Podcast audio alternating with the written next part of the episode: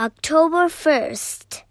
Dear Daddy Longlegs, I love college and I love you for sending me. I'm very, very happy and so excited every moment of the time that I can scarcely sleep. You can't imagine how different it is from John Grich Grier home. I never dreamed there was such a place in the world.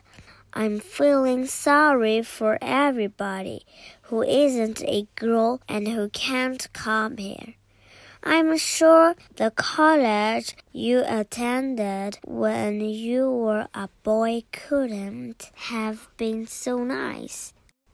My room is up in a tower that used to be the cottagers' ward before they built the new infirmary.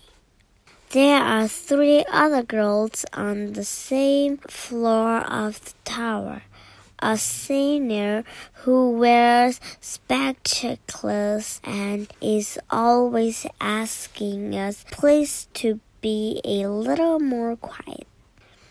And two freshmen named Sallie McBride and Julia Rutledge Pendleton.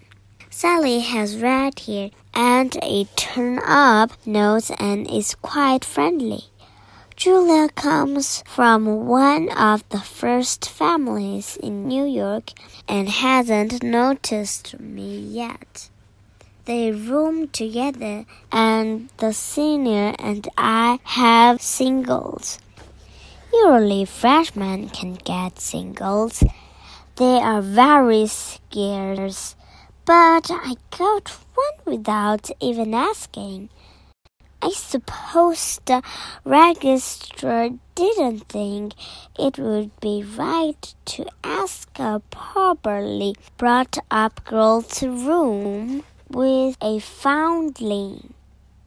You see, there are advantages.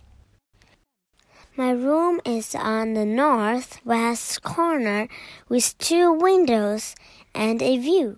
After you lived in a ward for 18 years with 20 roommates, it is restful to be alone. This is the first chance I've ever had to get acquainted with Jerusha Abbott. I think I'm going to like her. Do you think you are?